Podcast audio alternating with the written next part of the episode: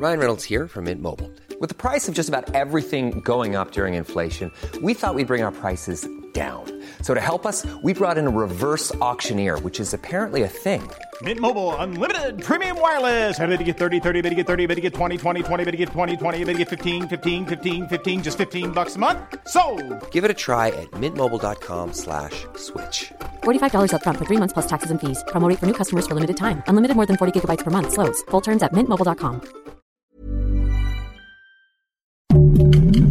Heraldo Podcast, un lugar para tus oídos. Noticias del Heraldo de México. La tarde de este martes 20 de septiembre se reportó una fuerte explosión al interior de las instalaciones del pozo petrolero Paredón, ubicado en el municipio de Huamanguillo, en el estado de Tabasco. Hasta el momento, los cuerpos de emergencia se movilizaron al lugar para trabajar en el desalojo de los obreros y contener el fuego.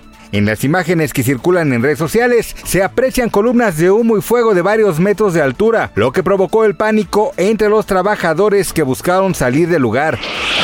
A las 14 horas, con 4 minutos y 29 segundos de este martes 20 de septiembre, se registró un nuevo sismo en Cualcomán, Michoacán, ciudad que fue epicentro del fuerte temblor que ayer azotó a las 13.5 varios estados de México. De acuerdo con información del Servicio Sismológico Nacional, la magnitud de este nuevo movimiento fue de 5.4. En la Ciudad de México no se activó la alerta sísmica debido a que la estimación de energía en los primeros segundos no superó los niveles preestablecidos.